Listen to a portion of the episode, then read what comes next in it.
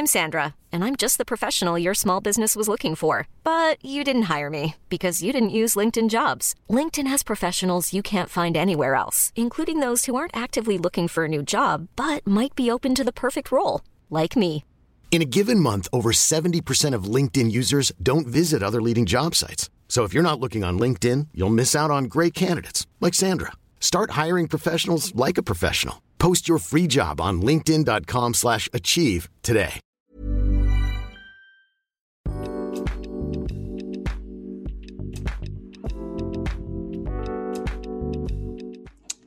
Hello, welcome, bienvenidos a este episodio de desarrollo personal. Estoy muy emocionada. Estoy por primera vez en la sección de desarrollo personal, hablando de temas que la verdad me gustan mucho sobre la crianza respetuosa y sobre la psicoterapia.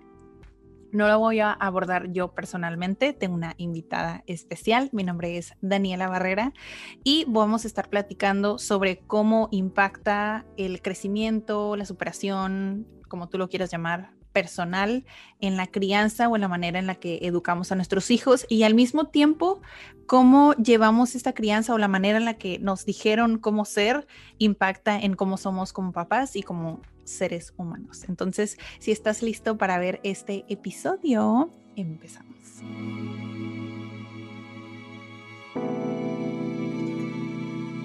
Bueno, bienvenidos a este episodio. Estoy súper emocionada. Honestamente, muchas gracias, Teresa, por estar aquí. Ella es psicoterapeuta y especialidad en método Hakomi. Sí. Pero además de esto, pues has escrito un libro y la verdad creo que además de mi persona, has apoyado a muchas personas ahí y es por eso que queríamos hacerte la invitación a este episodio para llegar a más, que era lo que estábamos platicando este, fuera de cámara. Pero si podemos apoyar a alguien con este episodio, de alguna manera, pues va a valer la pena, ¿no? Exacto. Eh, le habrán dado sentido a nuestro trabajo. Sí. Bueno, entonces como invitada está Teresa García. Bienvenida. Muchas gracias. Muchas gracias otra vez. No, el, el placer es mío. Gracias por la invitación. Va a ser como una plática en realidad, sí tenemos algunas preguntas, pero creo que cuando este, unas mentes que piensan igual se juntan, como que siempre salen más y más cosas de qué platicar, ¿no? Este, ya te estaba diciendo al principio que para mí el desarrollo personal, la superación personal o el autoayuda, como lo quieran llamar, es como lo más importante porque impacta en tu vida, en lo que sea que hagas. Este episodio está dedicado a la, pues a la crianza, pero de alguna manera creo que es una forma de autoconocimiento. Totalmente. Y creo que de ahí parte, parte todo, ¿no? Entonces, una de las preguntas, la primera es, ¿qué te motivó a emprender en esta área de la psicología? Sí, eh, pues yo en primer lugar agradezco tu pregunta porque no vas a creer, en todas las entrevistas que he hecho, nunca me la habían preguntado. Entonces, pues muchas gracias porque sí me hizo voltear para atrás. Em, yo tenía claro desde el- la prepa que yo quería hacer algo en beneficio de los niños y las niñas. Eso lo tenía muy claro. Y siempre se me combinaba una cosa de como ciertos principios muy feministas, por decirlo así, eh, con una necesidad de sí, muy feminista, pero también los niños y las niñas, ¿no? Como una cosa de que ahora además más claro lo tengo en este feminismo que promueve una cuestión horizontal donde no es poder sobre y entonces no es poner a las mujeres antes que los niños, sino en una horizontalidad donde son lo- los niños, las niñas, las mujeres, los discapacitados, o sea, abrirle espacio para a todos, ¿no? Eh, y luego creo que leí un libro de una mujer que se llama Virginia Axline, que era de terapia de juego, y dije, yo quiero hacer esto, esto es lo que yo quiero hacer. Y entonces empecé a estudiar psicología con la claridad de que tenía que ir, porque la licenciatura en psicología no te da las bases para hacer psicoterapia de juego. Entonces, con la claridad de que tenía que seguir estudiando y entonces hice la maestría y hice la especialidad en psicoterapia para niños y adolescentes. Y ya que estaba yo trabajando con los niños y, los adolescentes, me empecé a dar cuenta del papel tan importante que tenían los papás. Y me di cuenta de dos cosas. Por un lado, que mucho antes de que intervenga el terapeuta, podría haber intervenciones de los propios padres que permitan que el niño ni siquiera necesite ir a terapia con un extraño, que el ambiente en la familia puede generar estos espacios eh, sanadores y de expresión que le permitan a los niños y a las niñas florecer de la mejor manera posible, pero que había que a veces coachar a los papás o acompañar a los papás para que pudieran generar estos espacios. Lo otro que me di cuenta es que aunque yo me parara de cabeza, si los papás no hacían ciertos cambios en casa, mi trabajo siempre duraba un ratito y luego se evaporaba. Mm. Entonces hice una especialidad en psicoterapia de mamás con bebés y ahí descubrí a un autor maravilloso que se apellida Stern, que hablaba de esto, de trabajar con los papás y con las familias y hacía este planteamiento que yo sigo pensando que así debería de ser, de que haya especialistas como yo, que igual que se consulta al pediatra, se consulte a este especialista en, el, en, las áreas emocionales, que nos ayuden, que nos den herramientas, que nos este, apoyen a entender cuando algo sin amerita un tratamiento especial o cuando algo es totalmente normal y entonces con unas cuantas estrategias va a seguir fluyendo y que esa persona, si va teniendo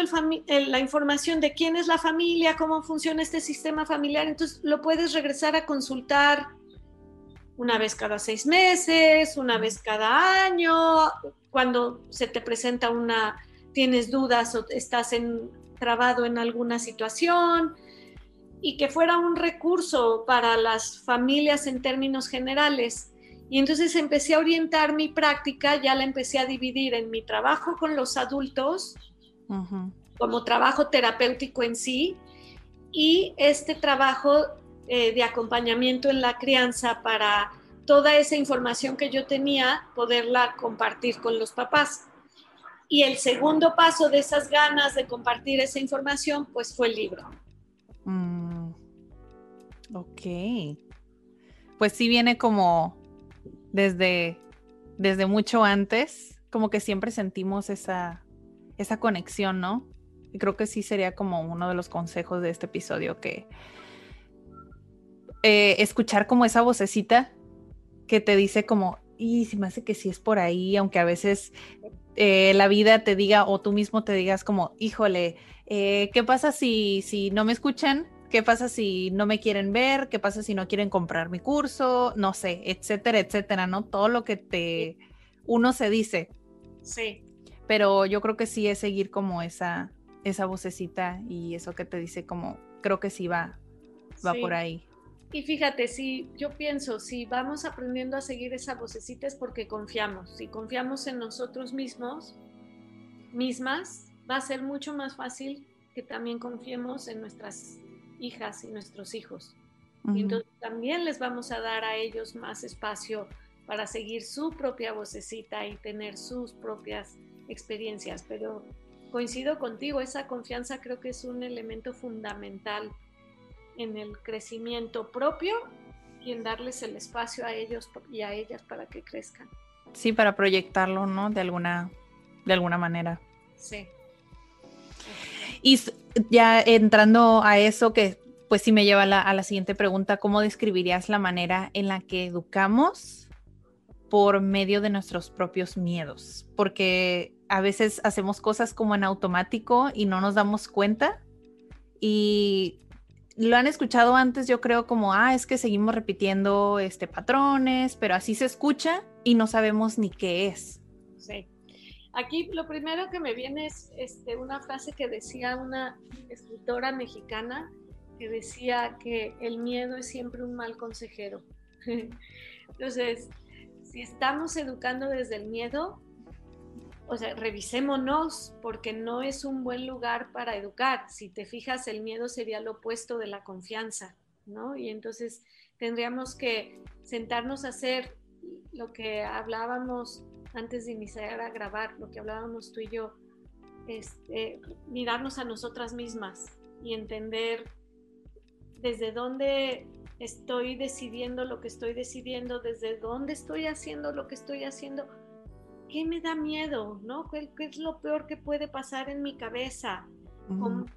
partiendo de qué información tengo ese miedo, o es solo mi propia historia, pero es tener el valor de sentarnos con nosotros mismos y nuestras emociones y sostenerlas el tiempo suficiente para poderles empezar a dar significado y empezarnos a entender un poco más. Educar desde el miedo no funciona porque de entrada es como un filtro que no nos permite ver ni sentir quién es verdaderamente nuestro hijo. Es decir, es como si estuviéramos nosotros, el miedo es el filtro y del otro lado o la pantalla y del otro lado estarían nuestros hijos e hijas entonces no, estamos realmente conectando con ellos, no estamos realmente conociéndolos porque todos es como si ese filtro fuera rosa y entonces todo lo vamos a ver ya con los colores distorsionados y no los mm. verdaderos colores. Pero el trabajo es, inicia por un trabajo personal de atrevernos a mirar y sentir y ver qué tanto es el miedo el que está decidiendo.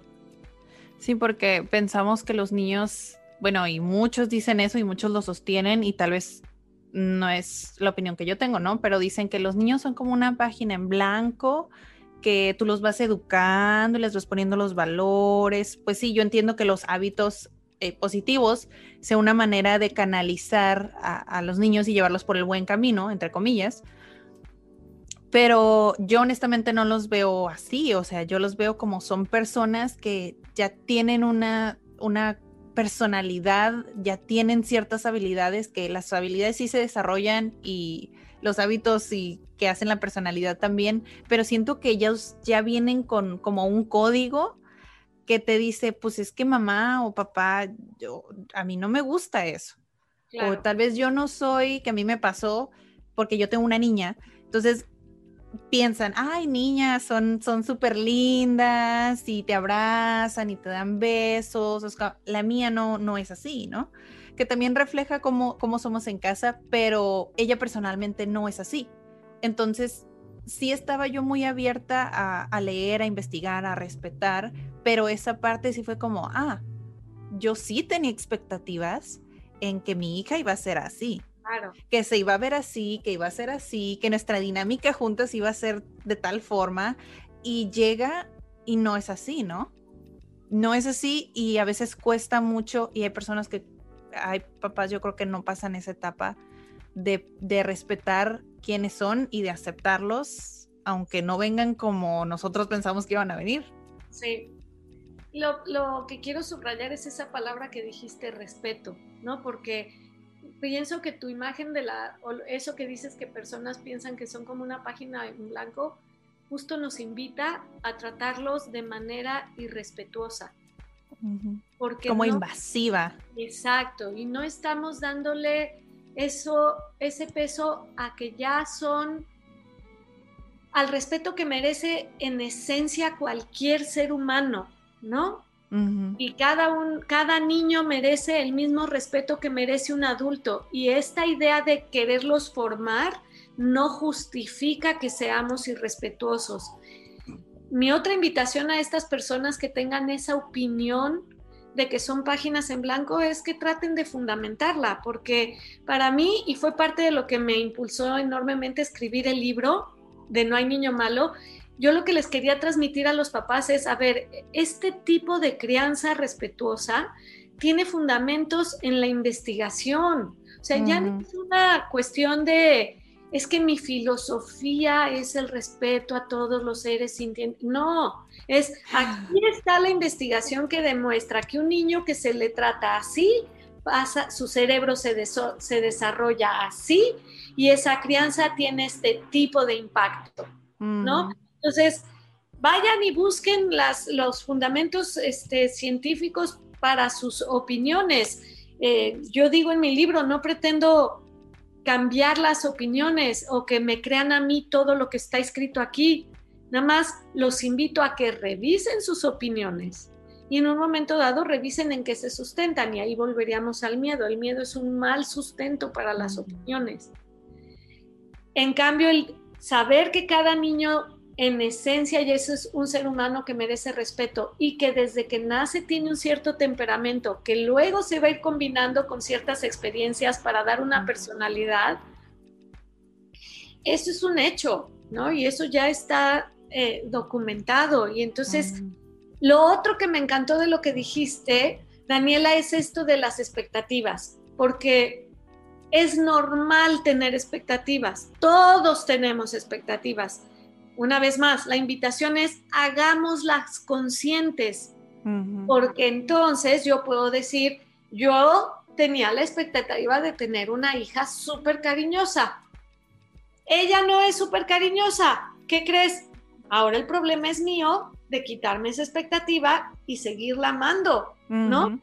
El problema no es de ella, ella está perfecta así como es. Sí el problema, pero poder desechar mis expectativas va a pasar siempre por poderlas hacer conscientes. Y a mí me gusta poner el ejemplo de la familia de contadores que tiene un hijo músico. Y entonces el drama es que sea el hijo músico. Pero también sucede que hay familias de músicos que tienen un hijo contador y también hay drama, ¿no? Sí, sí, sí, sí, sí. Ahí están las expectativas. Sí, seguir el, lo mismo, ¿no? Es parte del contexto, es lo normal.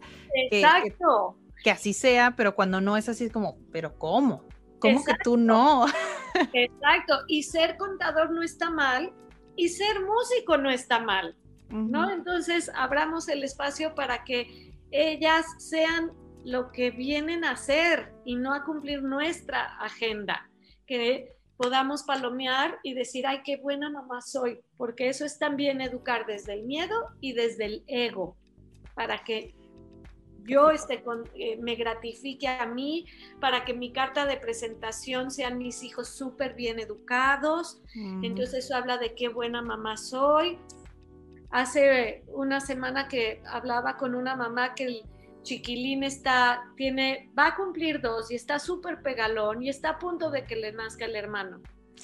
Y yo le decía, es normal.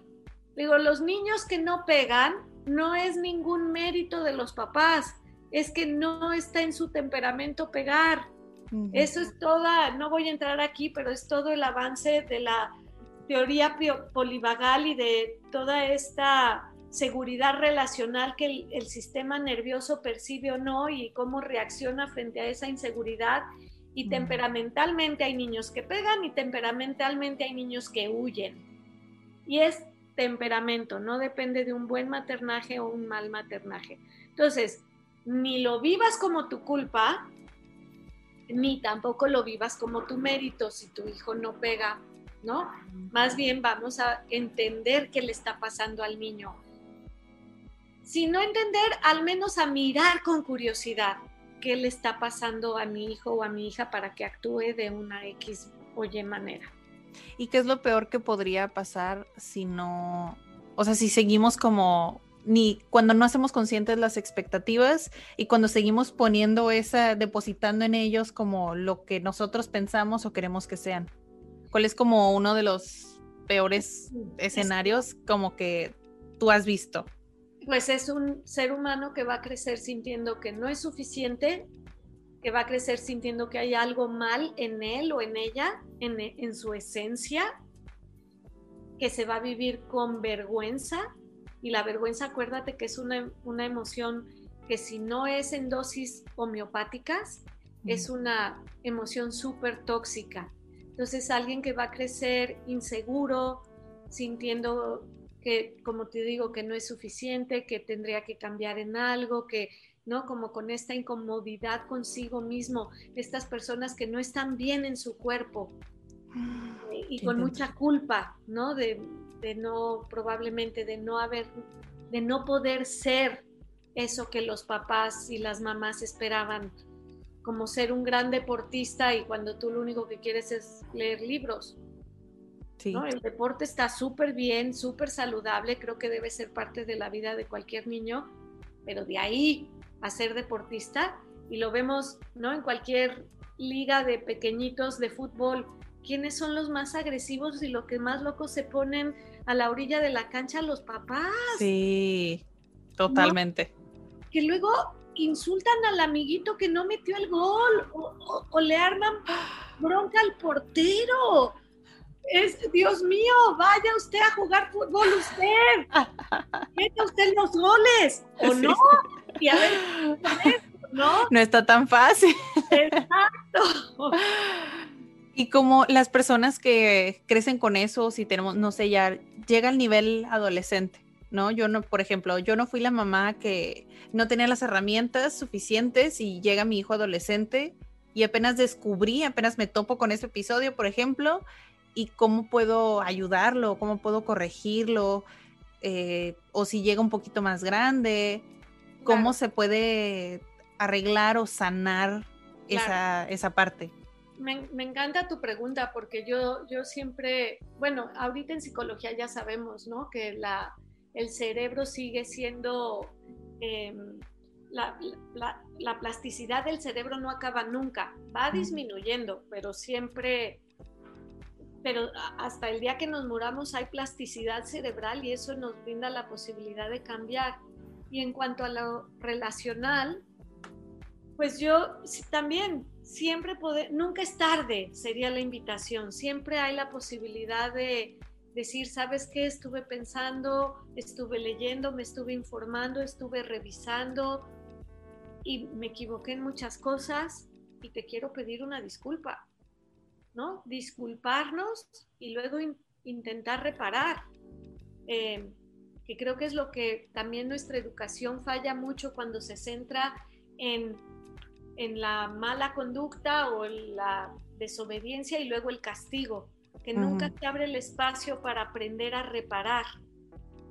Y entonces, cuando yo digo reparar, muchas veces hasta me dicen, pero ¿cómo reparar? O sea, es un concepto tan ajeno muchas veces que ni siquiera nos imaginamos cómo podría ser esto de reparar en el caso de, dos, de un hermano que fue grosero con el otro, validar por qué fue grosero, pero luego también decirle, sí, viste que cómo lloró cuando le pegaste, sí, pues le debe haber dolido mucho, que y darle el espacio para que el otro pueda tocar con esa sensación de sí, sí, estuvo mal que le pegara, sí, sí lo vi llorar y sí siento feo. Ah, bueno, ¿y qué puedes hacer por tu hermano?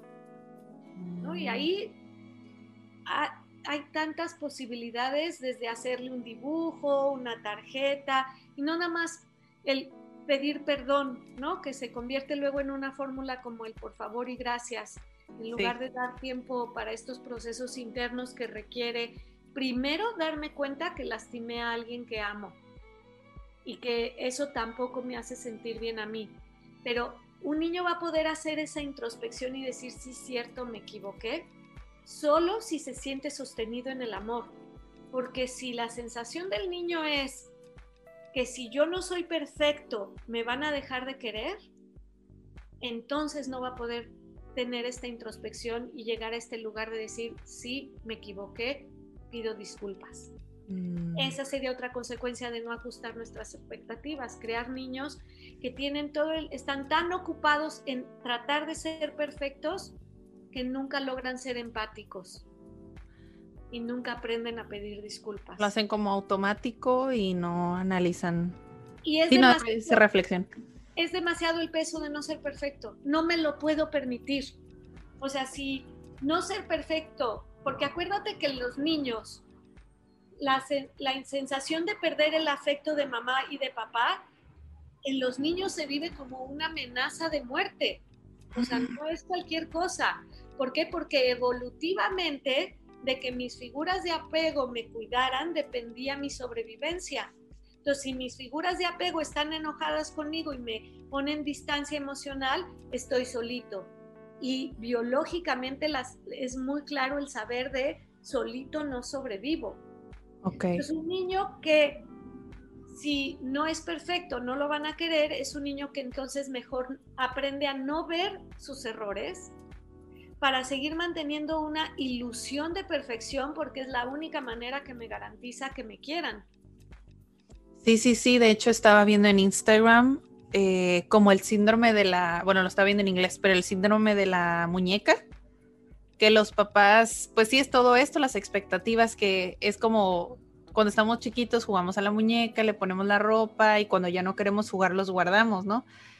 Y crecemos queriendo repetir ese juego, porque es un juego, y tienes un hijo y luego te topas con, no es nada más poner la ropita y cuando yo ya no quiero jugar, ya lo guardo.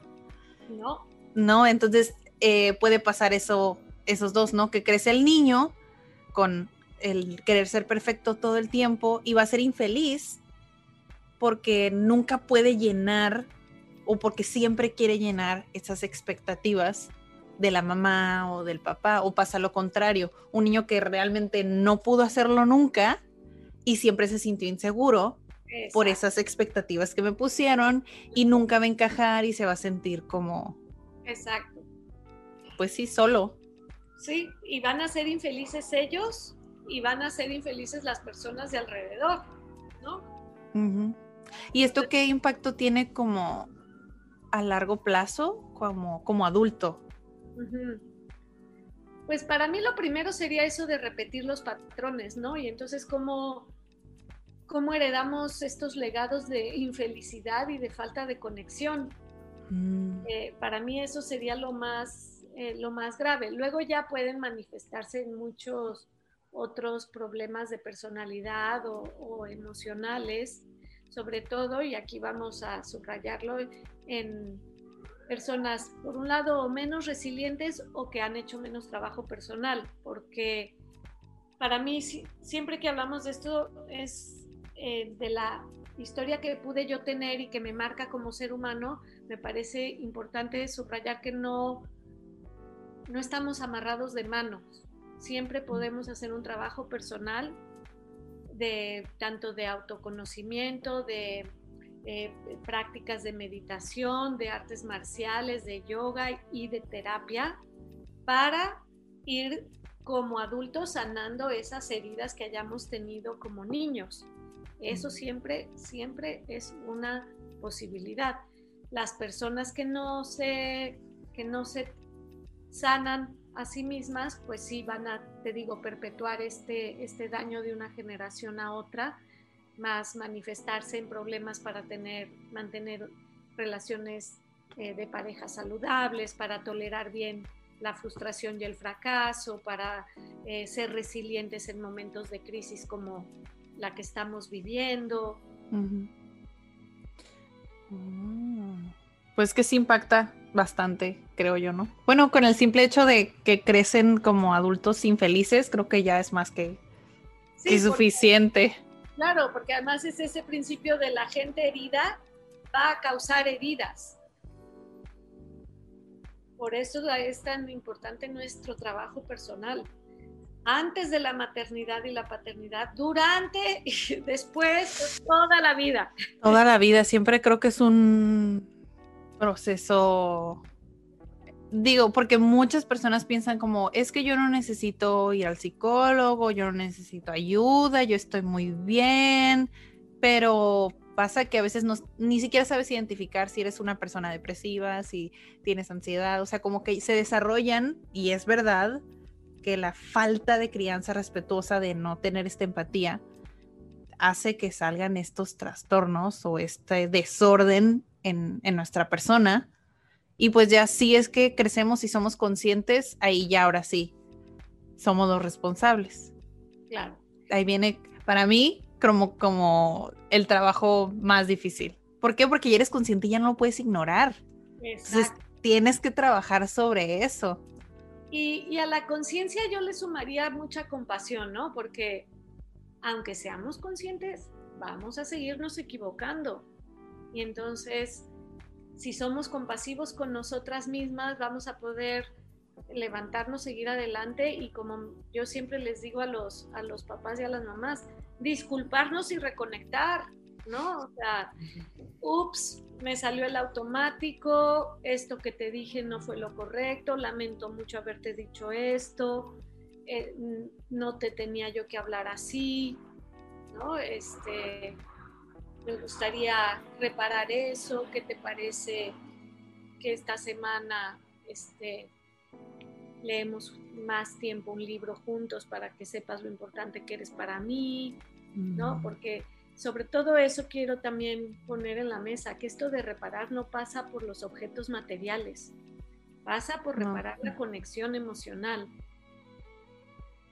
Y otra vez, eso puede ser tan, tantas opciones como, como queramos o, y si no sabemos cómo, pregúntale al otro, ¿qué puedo hacer? sí, sí, de hecho es una de las de la fórmula mágica que sí obtuve del libro, que es como pues tal vez yo no tengo las respuestas, pero es dialogar y, preguntar como qué puedo hacer, cómo te puedo ayudar para que ya no te sientas así.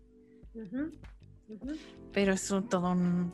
O cómo te acompaño mientras te sientes así, porque por ejemplo, ahorita en esta pandemia que no se acaba, ¿no? Que digo yo, ahorita estamos en esta paradoja de por un lado decir, ya estoy hasta el gorro, ya que se acabe.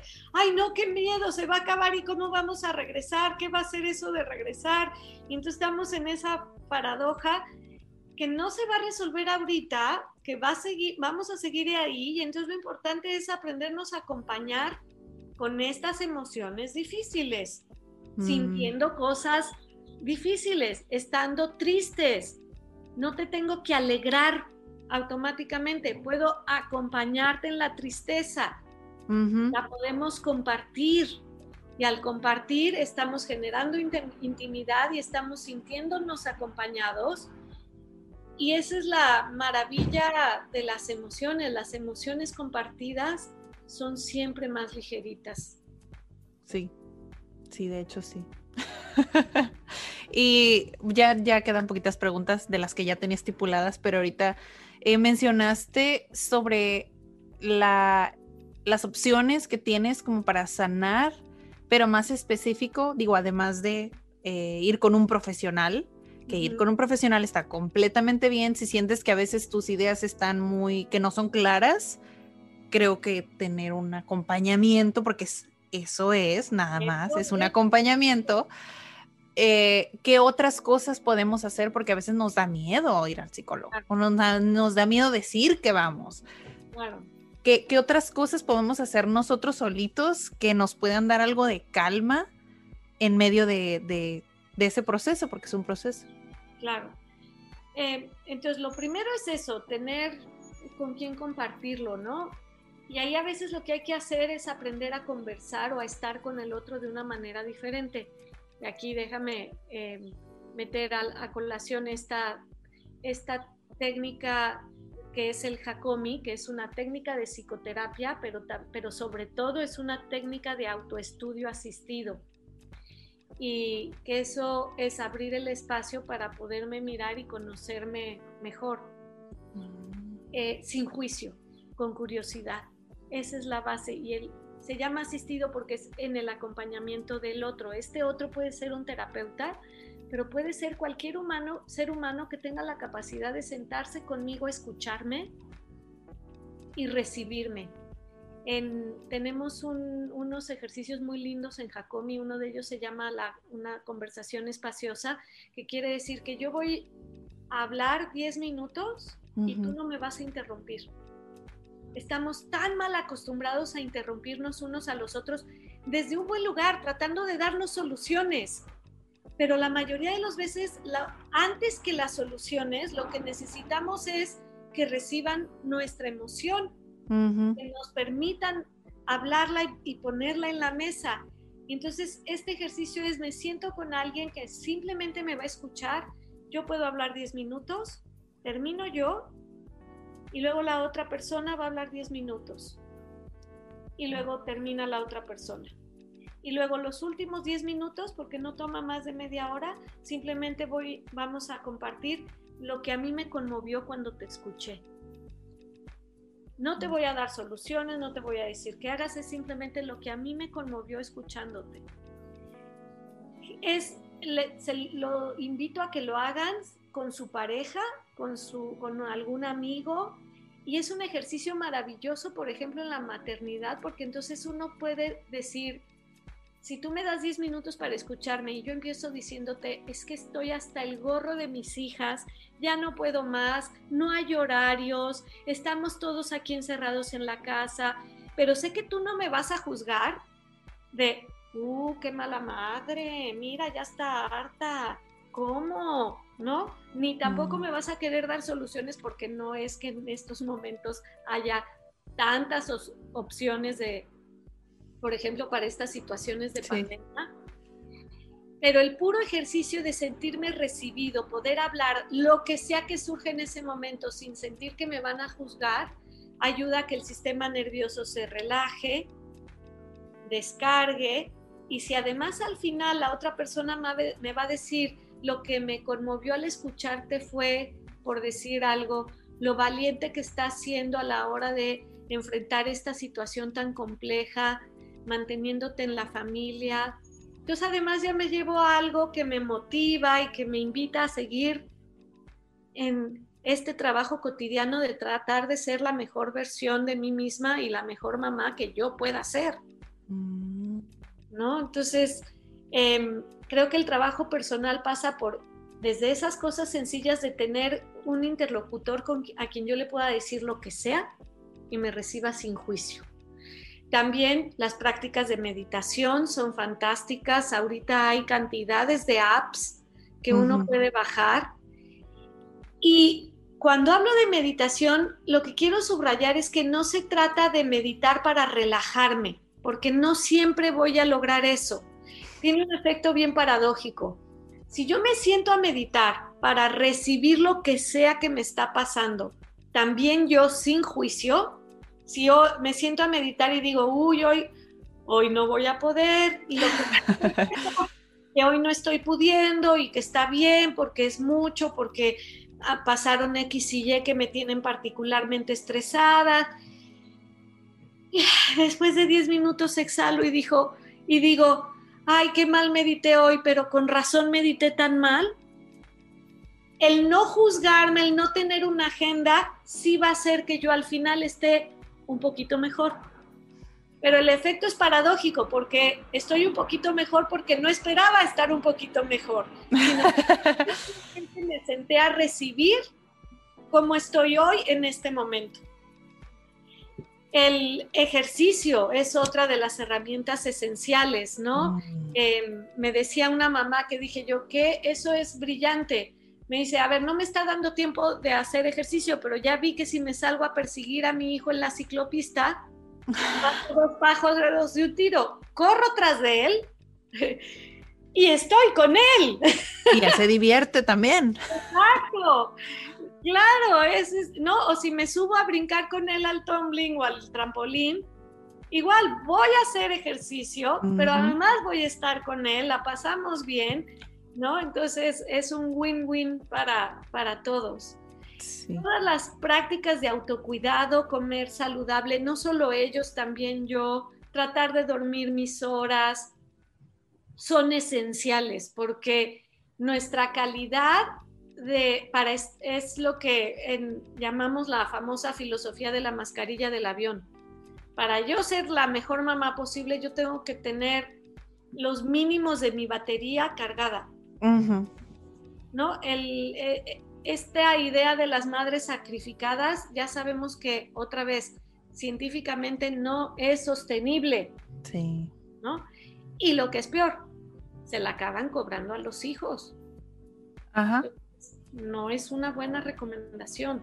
Primero ponte tú tu mascarilla del avión y luego atiende a tus pequeñitos o tus medianos tus grandes. Sí, creo que yo sí lo dije en un, en un Cat Weekly eh, pasado, como que a veces pasa eso. Bueno, a mí sí me pasó, y sobre todo creo que les pasa a las mujeres, como que la, era en la que estamos, pues es normal tener una carrera o, estudiar o tener un trabajo, o tener esa realización personal, pero la mujer es un poco más juzgada que el hombre. igual siempre hay presión de los dos lados, ¿no? Como que hay presión en es que trabajas mucho, es que deberías de quedarte en tu casa. ¿Cómo que vas a regresar a trabajar después de la cuarentena, no? O sea, como que hay muchas, muchas cosas que dices, oye, pero yo no me puedo quedar en mi casa.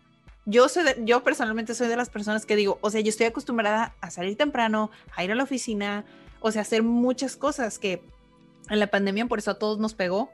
Claro. Yo creo que a muchos nos pegó como el hecho de tener que quedarme en mi casa, aunque intentara ponerme un horario y querer avanzar, no es lo mismo. No es lo mismo estar cerrado y también tener al, al niño o los tres niños, no sé quiénes tengan más, eh, con, juegue conmigo y quiero atención y quiero comer y tener todo junto es demasiado. Sí. Hay mamás que yo sé que son dedicadas simplemente mamás y que son felices y que se sienten realizadas solamente quedándose en casa. Yo no podría ser de esas, pero como que es juzgada la que no quiere ese rol. Exacto. Es, fíjate que hay juicio de ambos lados, ¿no? Y aquí volvemos a, si queremos una crianza respetuosa, pues tenemos que ser seres humanos respetuosos. Entonces, y otra vez volvemos a nuestro inicio de la conversación y la confianza. Si eso es lo que a ti te funciona y eso es lo que está bien para ti, adelante. Y esto es lo que está bien para mí y esto es lo que me funciona a mí y adelante. Y si empezáramos mismo como mujeres a ser más respetuosas de las diferentes opciones que cada mujer toma, amamantar o no amamantar, eh, trabajar o no trabajar, en lugar de ser unas contra las otras, para mí vuelve a ser este ejercicio de qué tipo de ser humano quiero ser, porque entonces ese tipo de mamá también voy a ser. Sí, definitivamente. Y aunque seamos personas que no tuvimos como que una infancia súper bonita o con una crianza respetuosa, creo que siempre, siempre podemos cambiar. Que igual no lo, hice, no lo hice en forma de pregunta, pero sí lo mencionamos, que no importa qué edad tengas, siempre, digo, si eres consciente, siempre puedes cambiar. Ahorita creo que ya no hay pretextos, porque era lo que platicábamos, que algunas personas no les gusta el uso como de Instagram, Facebook, porque a veces es una perdedera de tiempo, perdedera, pero también es ver qué estamos y qué, a quiénes estamos siguiendo, a quiénes tenemos como amigos. Entonces, tal vez puede ser no una perdedera de tiempo. Puede ser tal vez como, ay, me encontré un buen clip de tal episodio, escuché dos minutitos de qué es la crianza, no sé, o sea, es encontrar la manera de sacarle provecho a lo que ya hay. La conciencia y la responsabilidad, ¿no? Tengo otra mujer que dice, la responsabilidad de tener un Instagram bien curado. Y me encantó la expresión. Eso, sé muy selectivo de qué tipo de información estás, este, absorbiendo. Exacto, ¿no? ¿En qué quieres gastar tu tiempo?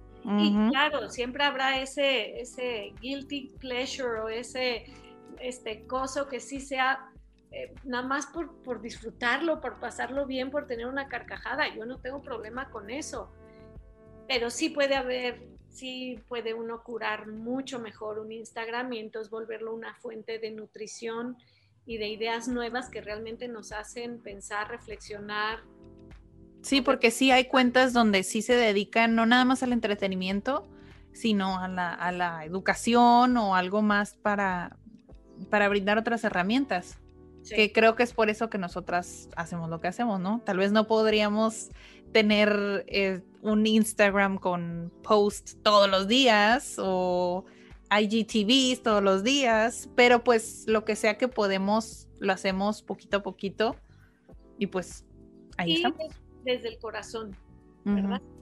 Sí, sí, de hecho es de las primeras veces que, que ya tocó bien este, los temas de crianza respetuosa, porque yo estudié enseñanza de idiomas, pero desde antes yo decía, es que yo quiero ser psicóloga, pero ya después no lo hice porque desconocía mucho de la psicología y yo pensaba, pero es que el, el terapeuta no se puede involucrar tanto con el, con el paciente, no puedes compartir tus experiencias. Yo pensaba que la psicología era, no sé, hace 100 años, pero ya después, o sea, hay tantas corrientes como el Hakomi, yo no lo conocía. Nada más, últimamente estoy leyendo a Carl Rogers, que sí es muy parecido a Hakomi, pero es relativamente nuevo. Sí, y, y, fíjate, Carl Rogers es una de las fuentes de inspiración importante para el creador de Hakomi, que es Ron Kurtz. Mm. Eh, pero sí, definitivamente la psicología humanista es una de las, de las fuentes en las que Jacomi se nutre. Eh, entonces sigue leyendo a Rogers. sí, yo creo que sí, los que sea que estén escuchando o viendo el episodio, porque también se sube a YouTube y lo escuchan en Spotify. O sea que pueden buscar todos los nombres y en edición se los podemos poner en pantalla.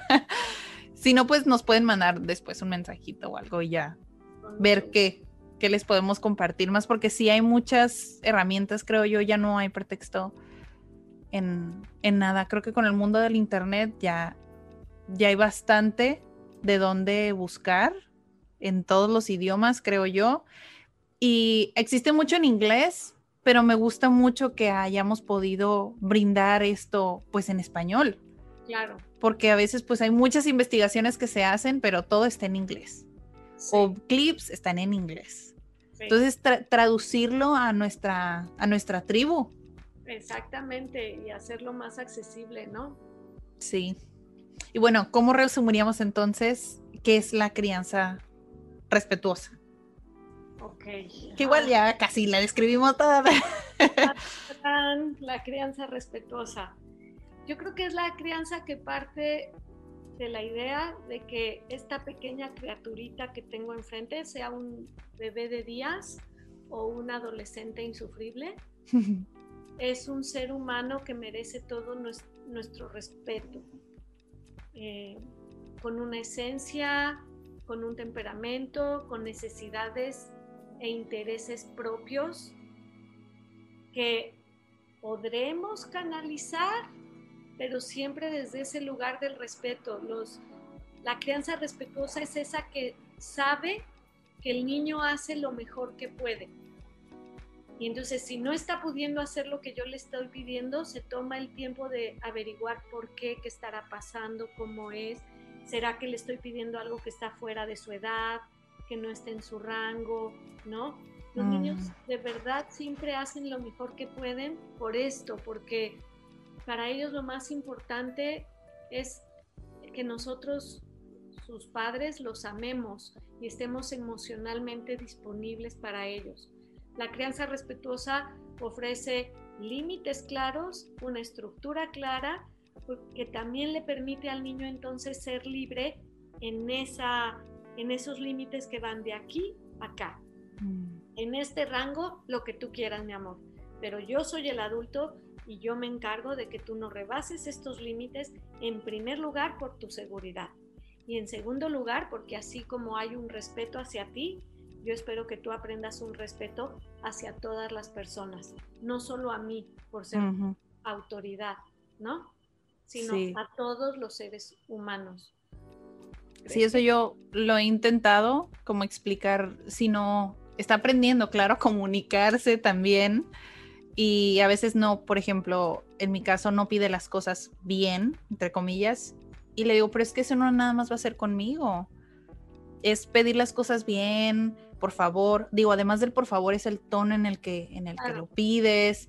¿Por qué? Porque la otra persona tal vez se va a sentir mal. Claro. Y eso no nada más es conmigo. Si otra persona le pides algo de una manera maleducada o grosera, yo no creo que las otras personas te vayan a apoyar. Entonces es intentarlos poner en, en, otro escenario, porque sí, o sea, a mí me llegó a pasar que me decía, a mí me respetas porque soy tu mamá, pero no, no, no te lo dicen como que más allá. No te dicen, ah, es que el respeto te sirve para esto y esto y esto. No, y ese es un respeto otra vez basado en la jerarquía y basado en una cuestión de poder. Y estas generaciones por lo que están abogando y lo que les hace sentido es un respeto porque todos somos seres humanos y tenemos el mismo valor. Nuestra esencia nos hace igualmente valiosos independientemente del color, género, eh, orientación sexual, edad, nacionalidad, lo que sea. Y es proyectarles eso porque, pues sí, sabemos que si no hay respeto entre, entre todos, pues pasan demasiadas cosas, ¿no? Sí, exactamente. Magda Gerber dice que demasiadas barbaridades se, han hecho en nombre del amor. Por eso es mucho mejor empezar a hablar del respeto. Sí. Creo que sí, con eso podríamos cerrar el episodio como intentar fomentar o si no saben ni cómo definirlo, qué es, cómo se usa, pues no importa, está Google. Claro. Se puede buscar cómo se usa, cómo afecta. No sé, son valores como que muy simples, simples entre comillas, pero creo que a veces no, no sabemos como lo básico. Sí. Pero porque no nos conocemos también, esa es otra, otra historia. Sí, y yo podríamos seguir hablando muchas horas más. Sí, sí, de hecho sí, pero bueno, este ya se extendió un poquito el episodio, pero este si hay herramientas que los que nos estén escuchando, si las anotaron, si las quieren poner en práctica, no nos crean, investiguenlas, pónganlas a prueba y que tomen lo que les sirva más, ¿no? Por favor. Sí, sí, sí. así sea. muchas, muchas gracias, Teresa, por estar en este episodio, pero igual tienes la invitación de este, que es el primero de muchos. Gracias. Y si alguien tiene alguna pregunta después en comentarios, a ver si este, podemos responderlas. Absolutamente. O tal vez abordarlo en otro episodio, no sé. Mucho gusto, claro que sí. Muchas, muchas gracias. A ti, Daniela, gracias.